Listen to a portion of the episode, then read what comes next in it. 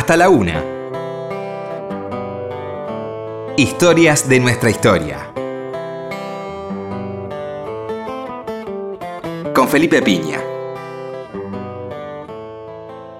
Por Nacional.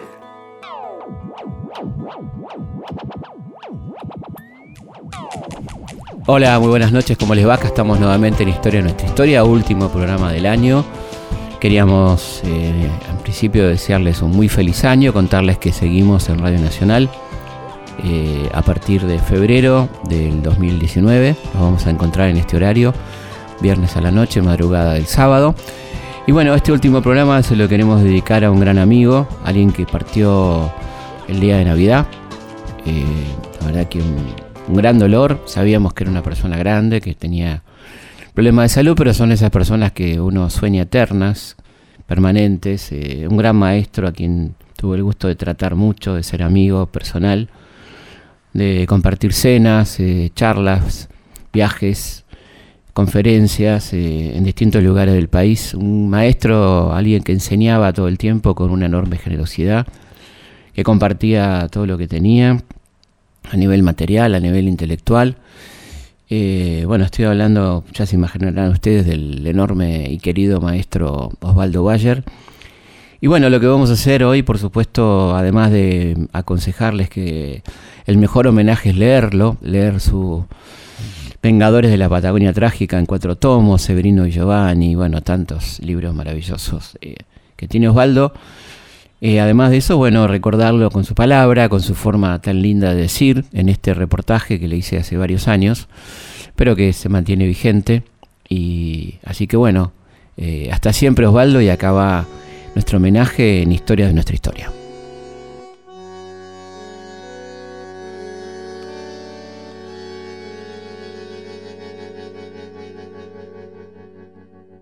¿Cómo fue esta infancia en el barrio Belgrano? ¿Cómo era y bueno, fue muy lindo porque había una gran calidad de vida. Cuando yo comparo con ahora, ¿no? Jugábamos a la pelota en la calle, en la calle Arcos, todo el día jugábamos a la pelota, ¿va? íbamos a la escuela y después. Bueno, ahora un auto detrás de otro, seis líneas de ómnibus, tres por Monroe, tres por Arcos, este, de los dos costados los autos estacionados este, antes todas casas con jardines, ahora son todos, como decían antes, rascacielos. Claro.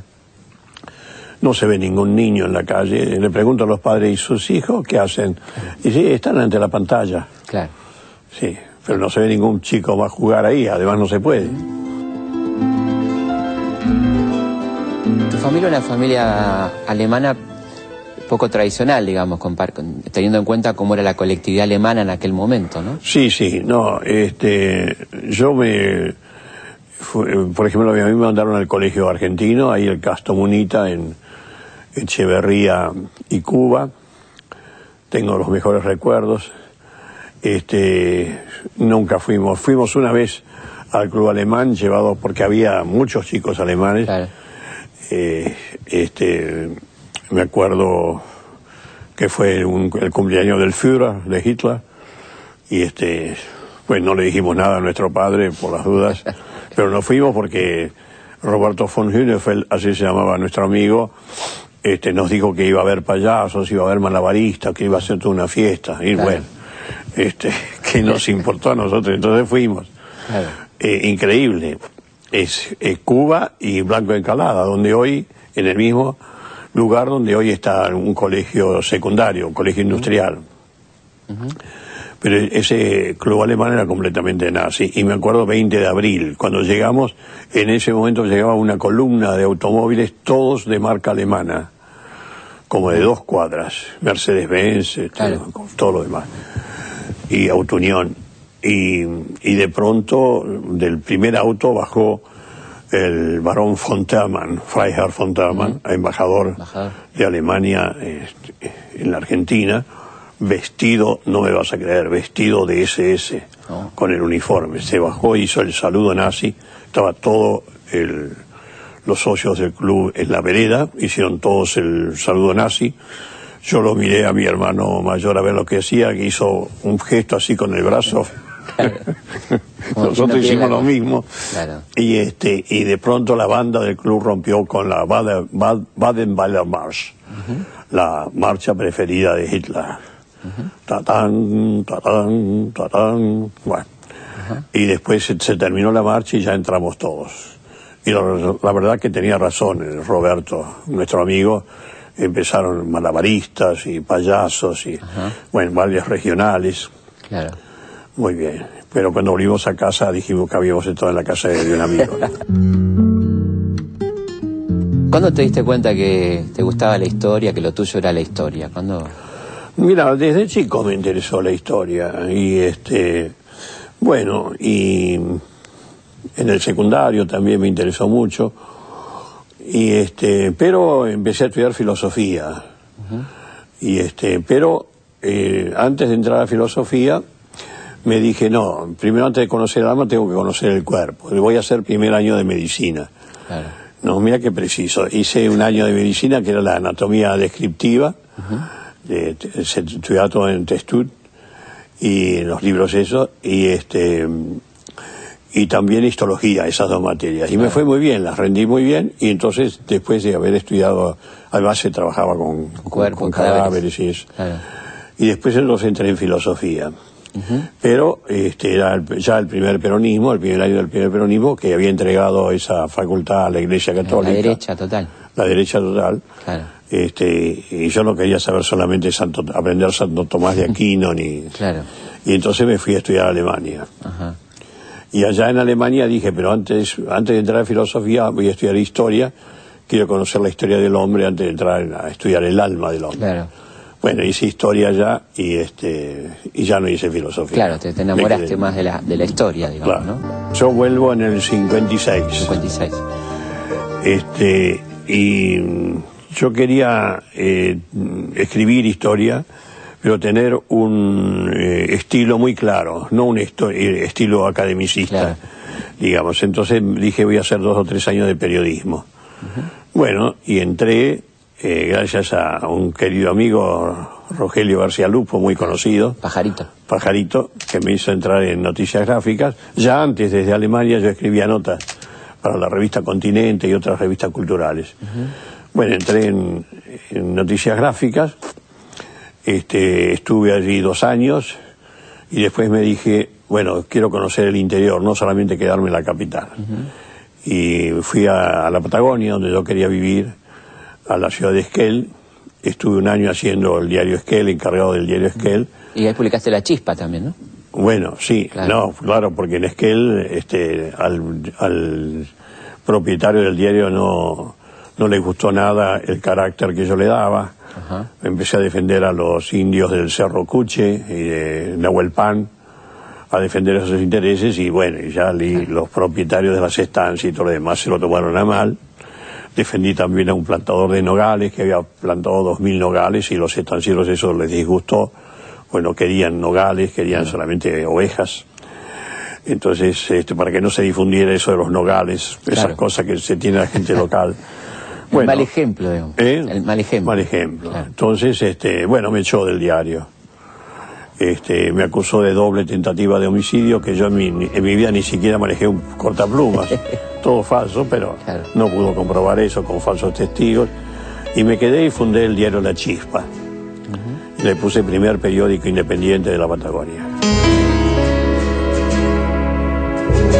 Finalmente vinieron dos oficiales de, de la Gendarmería. gendarmería, de la gendarmería, este, para decirme que tenía 24 horas para dejar eh, la ciudad.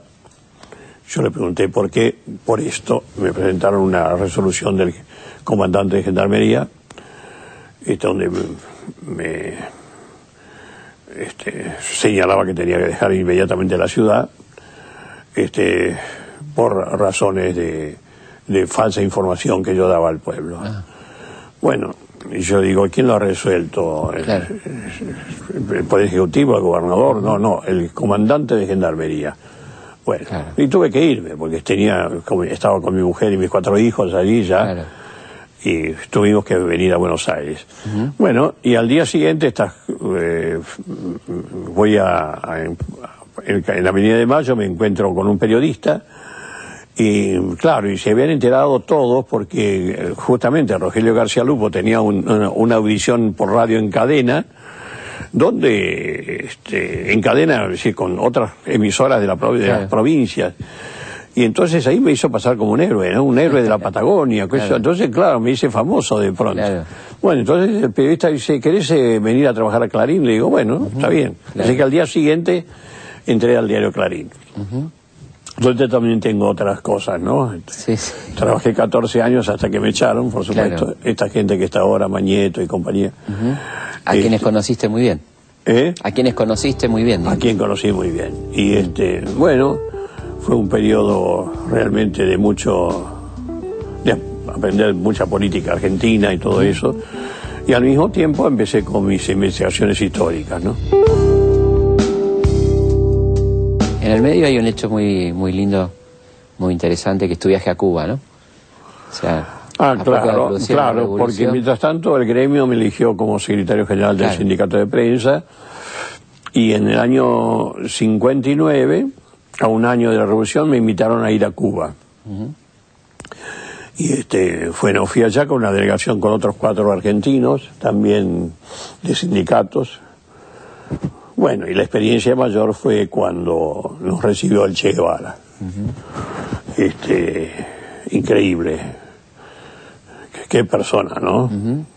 ¿Cómo, ¿Cómo fue ese encuentro? ¿Eh? ¿Cómo fue ese Fue encuentro? ese encuentro que, mm, bueno, él nos explicó cómo había que ser la revolución en, en la Argentina y nos dijo que la revolución en la Argentina tenía que nacer en las sierras de Córdoba.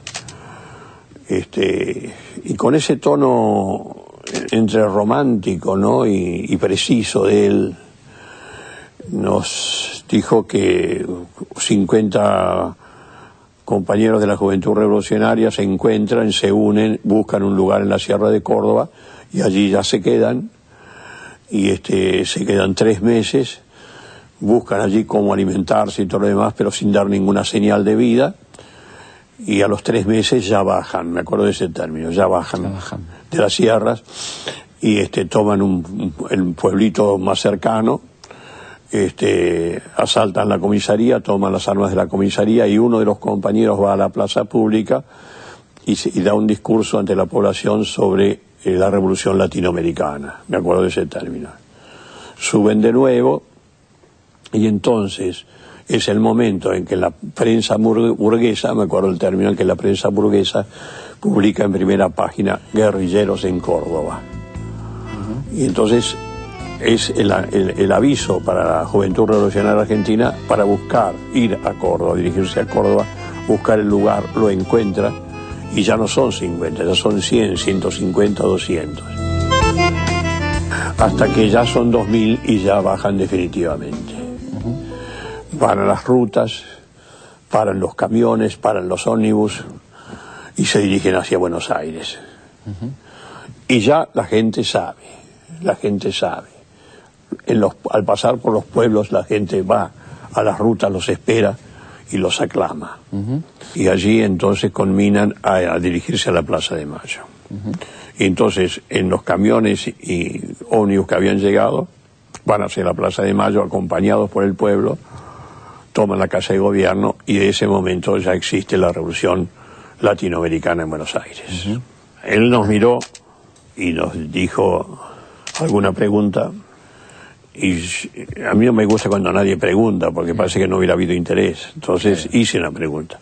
Le digo, este, bueno, nosotros nos interesaría saber, porque cuando usted dice, cuando vos decís, porque nos tuteábamos, Claro. cuando vos decís este, que la prensa burguesa titula Guerrilleros en Córdoba, es el momento que va a empezar la represión. Digo, me gustaría que nos hablaras de la represión. ¿Por qué nos hablaste de cómo se iba a hacer la revolución, Claro. pero sin hablar de la represión? Digo, porque me imagino que eh, a los pocos días de- del ataque, del primer ataque que bajaron los guerrilleros, Claro. va, este, va a enviar, por ejemplo, eh, el gobierno va a mandar, digamos, la gendarmería y la policía de Córdoba, que fracasan. Entonces después enviará ya eh, este, regimientos de infantería de montaña, con armas y y bombardeos Claro. de, de avión. Y si después eso también falla, bueno, y le dije todas las tropas que mandarían y finalmente mandarían los más fanáticos de todos, que en aquel tiempo era la este, infantería de marina, que le llamaban los gorilas, que estaban ya preparados para la guerrilla. Y este, yo entonces quisiéramos saber que, algo sobre eso.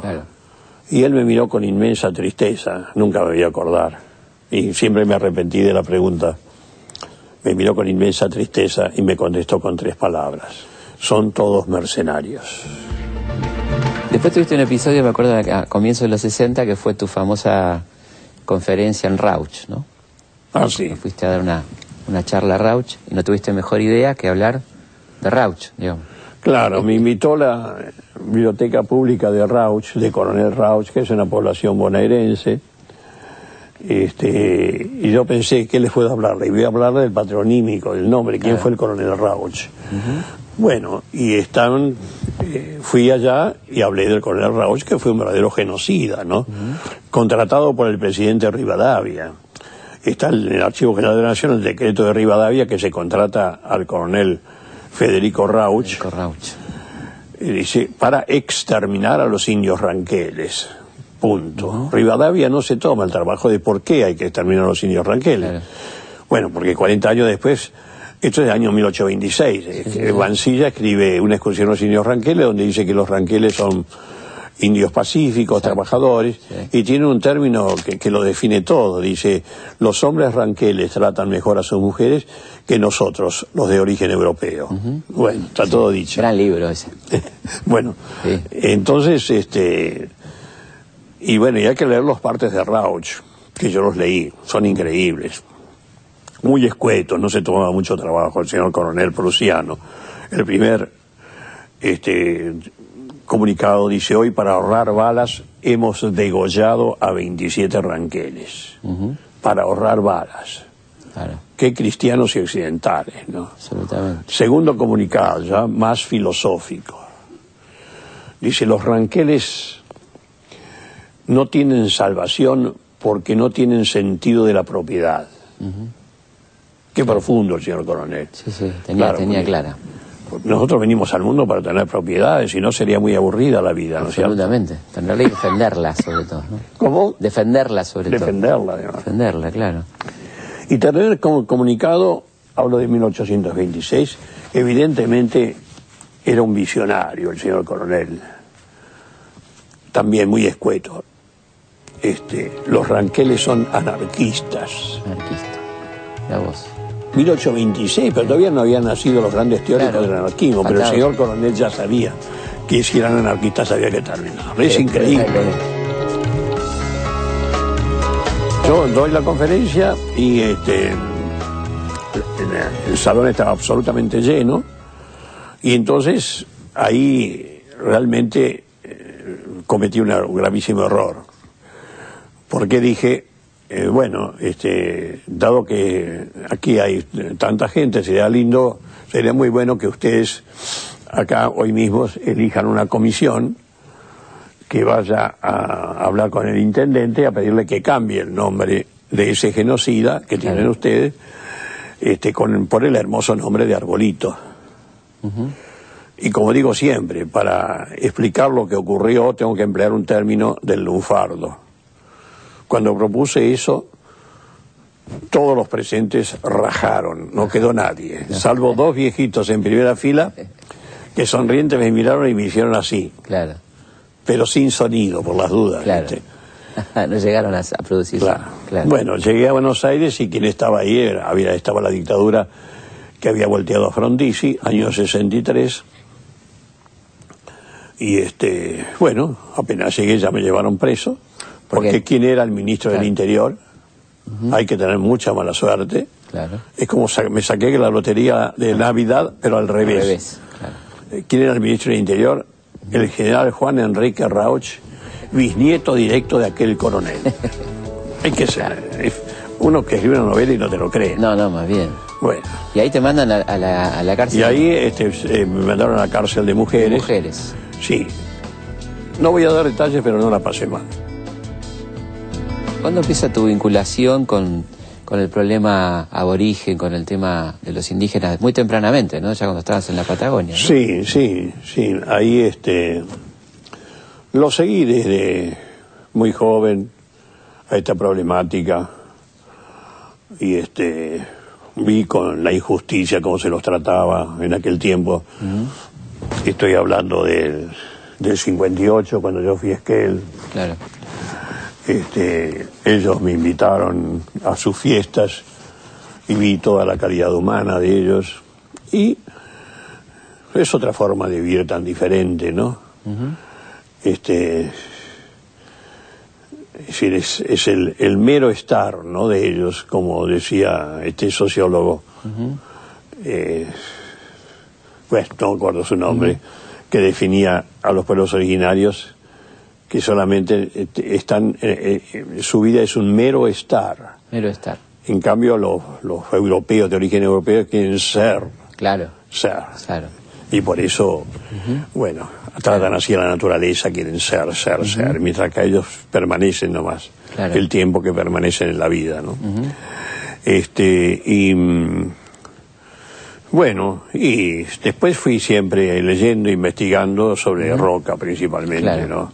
Sobre Rosa también, que hace lo mismo Ha hecho lo suyo. hace lo suyo este, con la sociedad restaurada, apoyado por la sociedad restauradora, que eran estancieros, Claro. que viene a ser el primer intento de origen de la sociedad rural, la sociedad Sí, restauradora. Sí, porque los nombres que, que- que Son exactamente los mismos. Exactamente los mismos. Martínez de Osa, Álzaga, Sí. toda esa gente. Anchorena, Efectivamente. Pereira de la Ola. Bueno, Santa Coloma. claro. bueno, y, y todo eso, que es un capítulo tremendo de nuestra historia. Y seguimos luchando por el tema del monumento, ¿no es cierto? Y el monumento. El estaba- monumento a Rocas es una vergüenza.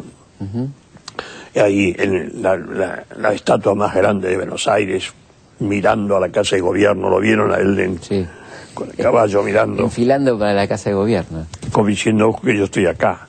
Y también los billetes de 100 pesos, ¿no? Y Porque los es billetes de 100 bastante pesos. Vergonzoso. Pero además, ese monumento está hecho por un gobierno no democrático, porque fue el gobierno de, de- de la década infame. Sí, justo. Del denominado fraude patriótico, donde el vicepresidente era el hijo de Roca. Y el presidente de la comisión de homenaje era Manuel Carles. Manuel Carles, ¿qué te La Liga parece? Patriótica. Ul- Ultraderecha. Claro. Y estaba también ese el gran azucarero de Salta, ¿cómo se llama? Patrón Costas. Patrón Costas en la comisión. Sí, sí. Bueno, y él es el que hace hacer el, el, el hijo, sugiere el monumento al padre. Y fue este inaugurado también en otro gobierno elegido por el fraude patriótico, que fue el gobierno de Castillo en el año 41. Claro. Así que no tiene nada de democrático. No, eso. no, no. Estamos luchando para que se quite ese monumento a Roca y se ponga allí a quien lo, verdaderamente lo merece, que es un monumento a la mujer de los pueblos originarios, en cuyo cuerpo se originó el criollo, Claro. que fue el soldado de nuestra independencia. Se estaba juntando Y llaves. cómo sufrió. Está juntando llaves para que Estamos juntando llaves y Sí. con el este, escultor Andrés Arneri, que tomó esa iniciativa y está juntando llaves, ya tiene como dos millones de llaves. Y ha logrado que se cambie el nombre de la roca en muchos lugares de la Patagonia, ¿no es cierto? Sí, sí, sí, y en otras ciudades también. Es un triunfo lo que estamos logrando. ¿Cuál fue tu primera noticia sobre las matanzas patagónicas? Sobre la matanza de los obreros patagónicos, el fusilamiento ocurrido en el año 21, fueron por los relatos de mi padre, que mis padres vivieron en, en Santa Cruz, en Río Gallego, justamente, desde el año 20 hasta el año 24. Allí nació mi hermano mayor. Bueno, y en ese periodo se re- re- realizaron las huelgas patagónicas y la represión que hizo el 10 de caballería y el fusilamiento de centenares de peones rurales. Él nos hablaba siempre cuando chicos. Es decir, no podía superar ese, ese, ese problema, mi padre, esa tremenda injusticia. Nos contaba, y mi madre también, cómo las tropas traían por las calles de Río Gallegos a los peones rurales, como decía mi padre, al asazo limpio los traían.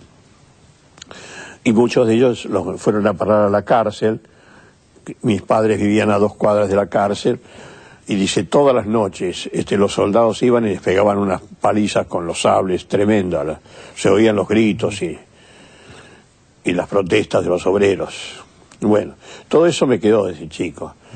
Bueno, y este y cuando fui grande y empecé a hacer esas investigaciones históricas, eh, fue uno de los puntos principales de mi vida, digamos, Claro. ¿no? Sí, estuve casi ocho años haciendo la investigación, varios viajes a la Patagonia. Tuve mucha suerte de que 40 años después que inicié la investigación, vivían todos, salvo los peones fusilados, vivían todos.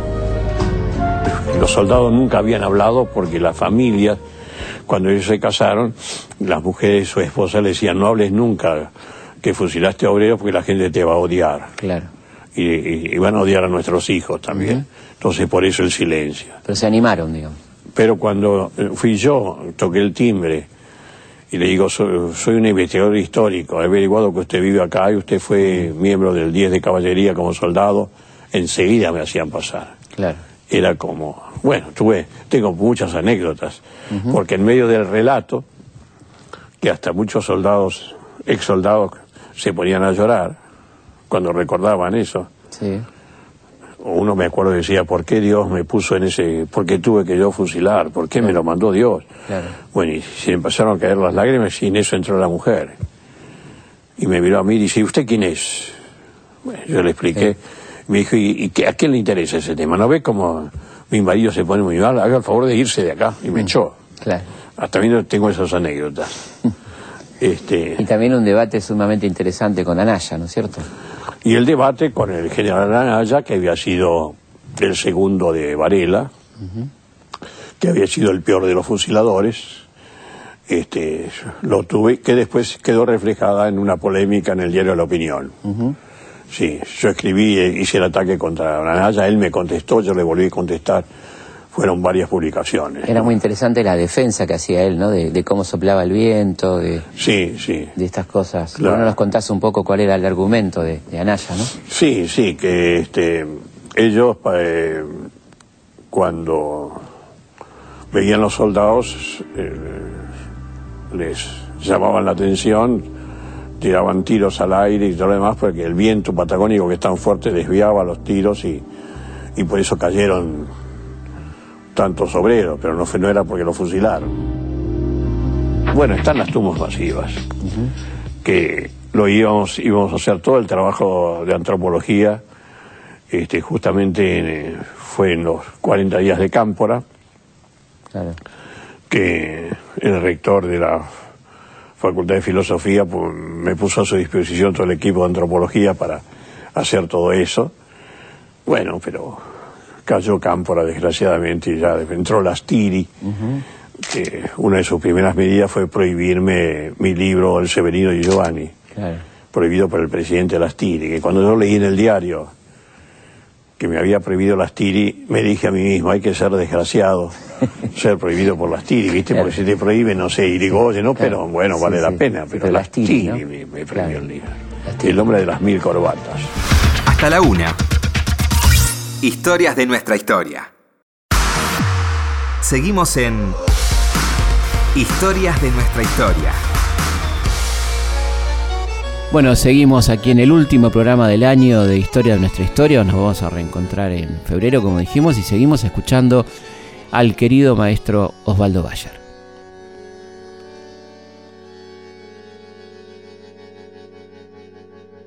¿Cómo te habrá conmovido conocer en, va, conocer en la, en la historia, ¿no? Personajes tan maravillosos como Facón Grande, ¿no? Como cuando lo, lo ibas descubriendo de alguna manera, porque hay que decir que vos redescubriste esa historia, ¿no? Qué hermoso personaje, Facón Grande, don José Font. El gaucho que se jugó por los peones rurales. Porque, en Porque él realidad no era peón, él tenía una tropa de carros. no era un hombre que estuviera mal económicamente, digamos. No, no. Claro. Y cuando vinieron los peones rurales le dijeron, don José Font, este, queremos que usted nos represente. Estamos, vamos a la huelga. Y él lo pensó y dijo, bueno, lo voy a hacer porque ustedes tienen razón. Y salió al frente. Y ahí se metió. Y el gallego Soto, ¿no? Otro personaje Y maravilloso. el gallego Soto. El gallego Soto es un personaje increíble, anarquista, ¿no? Con esa verba que hablaba. Tenía 26 años. Y don José Font fue fusilado. Y ahí, muy cerca donde fue fusilado, ahí está el monumento. Está el monumento. precioso monumento que inauguramos hace unos ocho años, como están también eh, en la entrada de Puerto San Julián, está el monumento a Albino Argüelles, este, el dirigente sindical de allí, que fue fusilado también, este fue fusilado por el capitán Anaya. este, en Puerto Santa Cruz este, está, hay un monumento a, los fusilados también. Eh, una calle de Río Gallego se llama Antonio Soto. Y en la estancia Lanita, donde está la, mm, más numerosa de las tumbas masivas, está el monumento a los fusilados de la estancia Lanita. Las cosas hay que decirlas sin pelos en la lengua, compañero. Los dueños de hoteles son todos una recua de explotadores. Sí, de miserables explotadores. Los mozos y el personal de cocina del Hotel Argentino trabajamos desde las 6 de la mañana y hasta las 12 de la noche. Y por todo eso se nos pagan 80 miserables pesos, me cago en... Y al que levanta un poco el copete, lo echan y ya no puede entrar en ningún otro hotel. Quedan dos caminos, compañero. O morirse de hambre o agachar el lomo. Hay que dar leña, compañero. Aquí no hay tutías. Yo reclamo de la federación que proclame la huelga en los hoteles. Porque si no haremos justicia por nuestras propias manos. Y no va a quedar el explotador con cabeza en todo Río Gallegos. Empezando por mi patrón, el chupasangre Carballeira. Un momento, camaradas. Un momento. Pido la palabra. Adelante. Usted tiene razón. Pero debemos ser disciplinados. Si hay que quemar los hoteles, los quemaremos. Pero debe ser resuelto por la mayoría. Porque no hay que olvidar dos palabras fundamentales del anarcosindicalismo. Disciplina y organización. No rindáis. Sois obreros, sois trabajadores. Compañeros, a seguir con la huelga.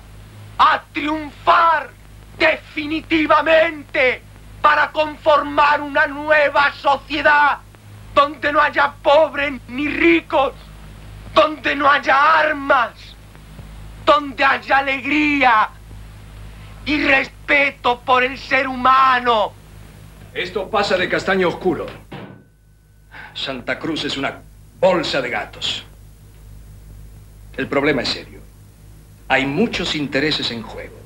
Hasta del exterior nos presionan. Comprendo, señor ministro, pero quisiera tener órdenes más precisas. ¿Usted habló con el señor presidente?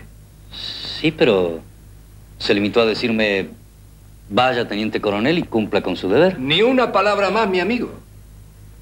Vaya y cumpla con su deber.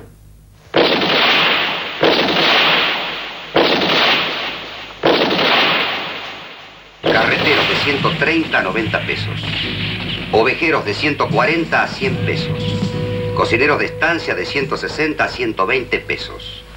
Arrieros por día de 25 a 12 pesos. Estos salarios reemplazan a los del anterior convenio que, que queda definitivamente derogado. El recuerdo de vuestra actuación en la Patagonia perdurará en la memoria de sus habitantes como enseñanza de lo que son capaces los hombres inspirados en el cumplimiento del deber y en la grandeza de la patria.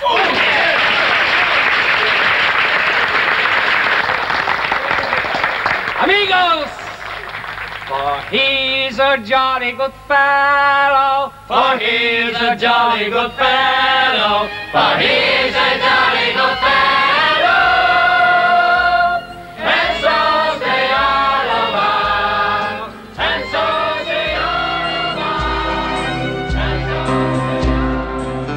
cuatro eh, trabajos, esos cuatro libros se convirtieron, fueron tres y uno editado en Alemania eh, se convirtió en película, ¿no? En la, película, los dos primeros tomos se hizo la película de la Patagonia Rebelde, sí. Que fue toda una aventura, digamos, ¿no? Toda una aventura, así nos fue, ¿no? ¿Mm? ¿Y ocho, años de exilio me costó. Tuvieron el apoyo de un hombre muy digno que se, que se fue hace poco, que fue Zepernik, ¿no? Don Jorge Zepernik. Si el film se pudo hacer, fue por don Jorge Zepernik, el gobernador de Santa Cruz, que realmente nos allanó todas las dificultades este, nos puso a su disposición para que hicieran de, extras de soldados. Los soldados uniformados eran todos los, cadetes de policía de, de la provincia. Claro. Eso hicieron de soldados que les encantó, ¿no? Claro. Sí. Este, además a caballo y todo eso. Este, bueno, nos, nos dio los lugares en las, en las eh, estancias que él había expropiado a los, a los ingleses. Ahí, ahí lo filmamos. Este, bueno, y el, el- el gobernador Zeppelin fue muy amigo mío y me marcó muchísimos lugares. Me llevó cuando él no era gobernador y yo hice la investigación en su Fiat 600, ese, bueno, por esas distancias enormes, esos caminos llenos de piedra, cómo saltábamos con el... La abuelita. de estancia en estancia porque él sabía dónde vivía alguien que sabía que vivía todavía, etcétera, etcétera. este, así que yo le tengo un, mucho recuerdo de ese gobernador que la pagó muy duro, ¿no? Sí. Estuvo seis años preso por haber permitido la filmación de la Patagonia. la Rebelde. acusación principal era esa, ¿no Era esa, era Lo que esa. más les molestó, digamos. Lo eh, que más les molestó al ejército fue eso.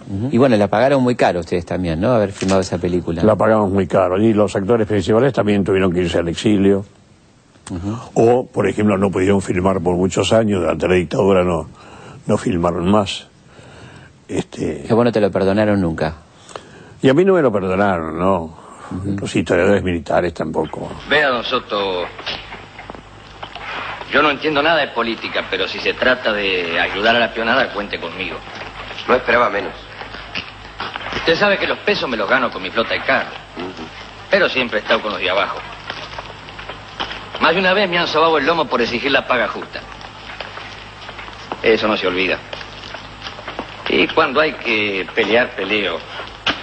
Por algo me llaman facón grande.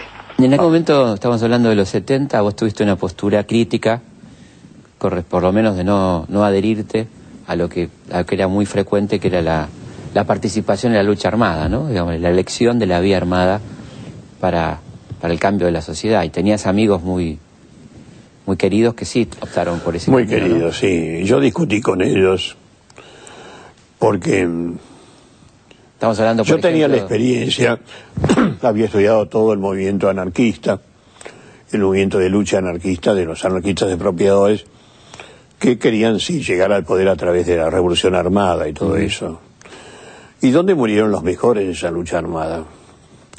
Entonces, en ese periodo, los fines de los 60 y los principios de los 70, yo hablé con muchos de ellos, discutí con el querido Rodolfo Walsh, que para mí siempre fue el mejor de todos, este, que no iba a esto de la lucha armada. Claro. Como también cuando esa pregunta mía tenía, que le hice yo al Che Guevara, porque claro, después de la revolución cubana, todos ya, los ejércitos, todos se habían preparado para, como decían, el peligro de la guerrilla, ¿no? La y Estados Unidos también, claro. la contrainsurgencia. Claro. Ya no era lo mismo como cuando los cubanos hicieron esa revolución. Seguro.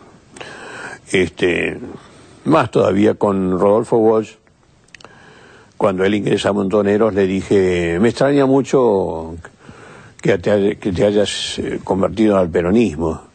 Porque antes era muy antiperonista Rodolfo Walsh, sí.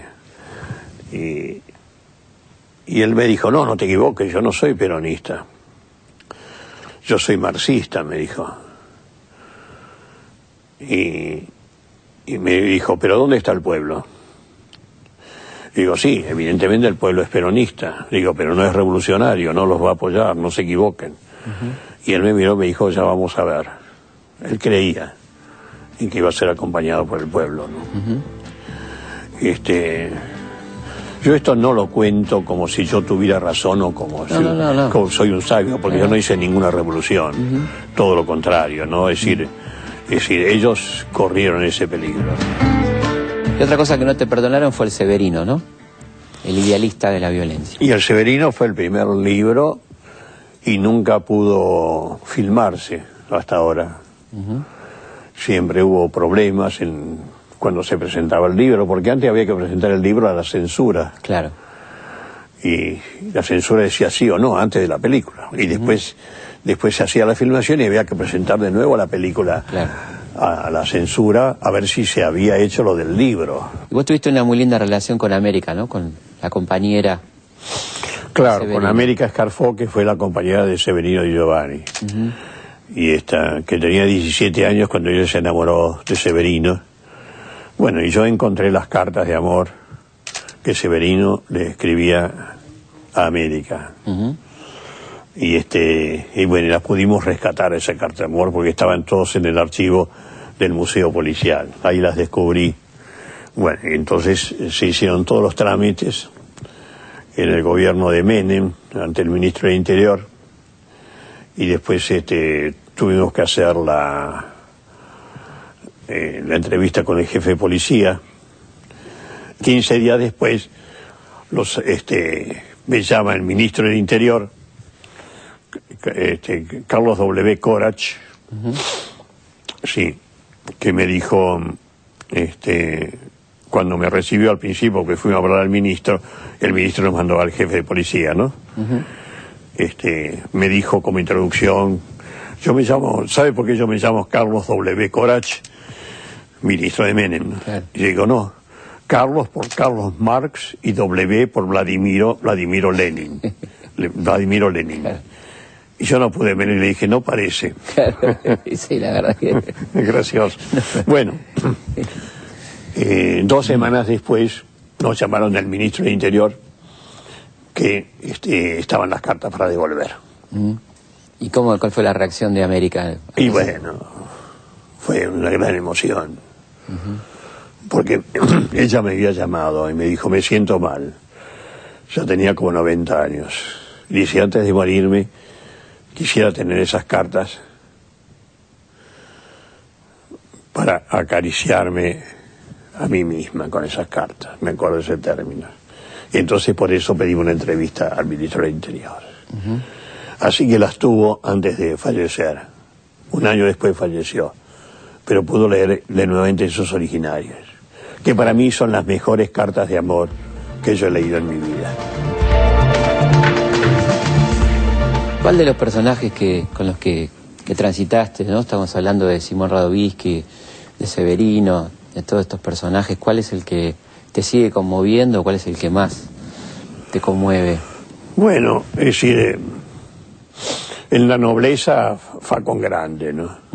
Porque se juega por los intereses de otros, de los sometidos. Este, después otro que me gustó mucho fue Kurt Gustav Wilkens, el anarquista alemán, que pierde su vida por haber atentado, haber matado a, eh, al teniente coronel Varela, el fusilador de los peones rurales. Este, él, la misma figura de Radovisky también que hace lo mismo con el coronel Falcón, que fue la bestia esta que exterminó eh, en el primero de mayo eh, a esa gran marcha anarquista de, de obreros, del primero de mayo, el festejo del primero de mayo, ¿no? Además un coronel modélico, ¿no? Porque primer egresado del colegio militar, guerra del Paraguay, campaña al desierto, ¿no? Campaña al desierto, el mejor oficial de Roca en la campaña al desierto. Bueno, la, la segunda calle más larga de Buenos Aires se llama Coronel Falcón. Exactamente. El pueblo de Floresta votó para que se sacara el nombre de la plaza Falcón, este, la plaza Coronel Falcón y se obtuvo eso y este se sacó el busto también a Falcón y se votó este increíble el nombre de Che Guevara para la plaza esa. Increíble la cantidad de votos que sacó Simón Radovisky. Y, claro, y Simón Radovisky en segundo lugar. Segundo lugar, Bueno, pero el, el brigadier, no, no era brigadier, pero merecía serlo, el, este, el intendente de la capital, Tellerman, que él mismo dijo que le llamaban el afrancesado, este, volvió a poner el nombre de Coronel Falcón. Y ahí está. Sin ninguna explicación. Sin ninguna explicación. Cuando se había hecho con una forma muy, muy, muy democrática. ¿Y sentís que se puede hacer justicia retrospectivamente? Digamos que la historia puede servir para hacer justicia de alguna manera. Hay que hacerla, hay que hacerla. Es decir, por supuesto con, con métodos científicamente históricos, demostrando qué es lo que estamos haciendo con Roca, ¿no? Es increíble, es decir, lo que nunca se nos ha dicho es que Roca restablece la esclavitud, que había sido eliminada en la Asamblea del año 1813. Están los avisos en mi película Aucaliwen, están los avisos del diario, de los diarios de la época, como dice, hoy entrega de indios. Los avisos de la presidencia y la nación Avellaneda, firmadas también por el ministro Roca, que hace la campaña. A todos los prisioneros indios que se lo trajeron. Y están a toda familia que lo requiera, se entregará un indio varón como peón, una china en ese término, una china como sirvienta y un chinito como mandadero, hasta los niños. Sí, exactamente. Es increíble. Y está la descripción de las crónicas de los diarios de la época, este, que se hacía esa distribución en las plazas públicas. Sí, sí. 1879. Y el desgarramiento de las madres que le sacaban sus hijos, ¿no? Que- Está que en las crónicas, sí, Se cómo defendían y cómo lloraban las madres indias. La encargada del reparto en la sociedad de beneficencia. También, sí. Que eran las mujeres de los, de los altos militares, ¿no? Fundadores de la sociedad de beneficencia. ¿Qué lucha te, te tiene eh, ocupado en este momento? ¿Cuál es el- lo que, en lo que estás así como preocupado? Bueno, es- siempre concurro a todas las conferencias donde me, me invitan en los, todos los lugares del país porque me parece que tengo que cumplir con eso. Pero en lo que estoy escribiendo estoy dedicado a mis recuerdos, a las memorias, como se le dice. Son muchos años, 14 dictaduras militares, como uno vivió tantas cosas, ¿no? Tantos Claro. periodos. El, también el peronismo, que es muy difícil definirlo, las experiencias de todo. Es decir, eh, yo tenía 18 años con el primer peronismo, ¿no? Cuando, así que conozco bien los tres peronismos. Sí, sí, sí, sí. Sí. ¿Y cómo va eso? ¿Por dónde vas más o menos? Por- Y estoy terminando el primer tomo, Ah, por el año 47, ¿Van a ser dos tomos? o tres. no sé. Soy muy larguero, como dicen. Está muy bien. ¿Qué, ¿Con qué soñás? ¿Qué, qué- qué es, ¿Con qué sociedad soñás? Bueno, siempre sueño con el socialismo en libertad, ¿no? Es la única forma de hacer el socialismo, creo yo. Y lo cantamos en nuestro himno nacional desde el año 1813. Ved en trono a la noble igualdad, libertad, libertad, libertad. La igualdad en libertad, no a través de ninguna dictadura, del, aunque sea del proletariado. Aunque sea proletariado. Convenciendo, en asambleas, discutiendo. Hablando con la gente. Por eso, para mí fue tocar el cielo con las manos cuando eh, las asambleas barriales que surgieron allá después del año 2002, ¿no? Preciosas asambleas. Yo concurría siempre a varias de ellas. Por primera vez hablaban las mujeres de los barrios, sobre los problemas del barrio. Este, hermoso. Pero desgraciadamente después se subdividió porque hubo muchos ahí partidos políticos que se Claro. metieron y empezaron las divisiones y A manejar. en vez de, claro, en vez de dejar a la gente de- que hablar de sus problemas, de sus problemas barriales, ¿no? Bueno, Osvaldo, muchísimas gracias por haber venido. No, gracias a vos por el tiempo. Muchas gracias.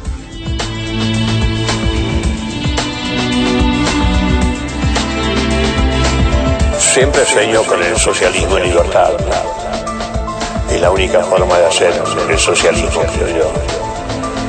Y lo cantamos en nuestro himno nacional desde el año 1813. Ved en trono a la noble igualdad, libertad, libertad, libertad. La igualdad en libertad, no a través de ninguna dictadura, del, aunque sea del proletariado. Convenciendo en asambleas y discutiendo. Libertad, libertad, libertad.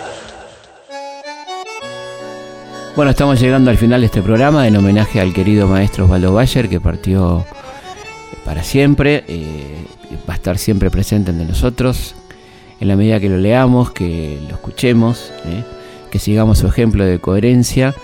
Así que, bueno, un abrazo enorme, querido amigo, y nosotros nos volvemos a encontrar en febrero, a esta hora, primer viernes de febrero, estaremos aquí en Historia de nuestra historia. Hasta la próxima, un abrazo muy grande, muy, muy feliz año. Ahí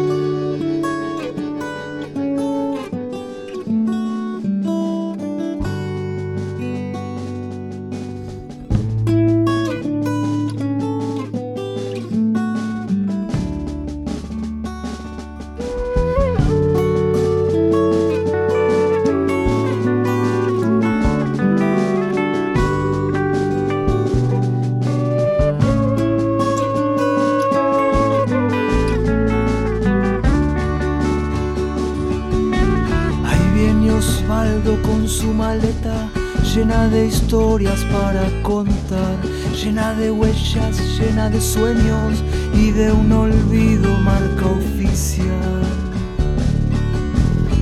Cuántas cosas que se saben por vos, cuántas cosas que se saben por vos.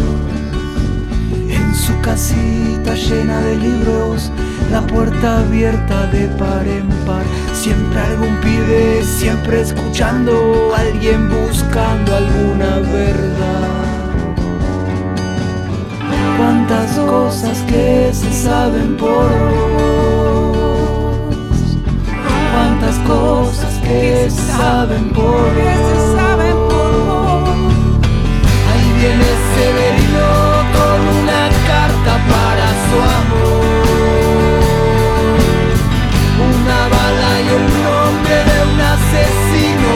Traidor.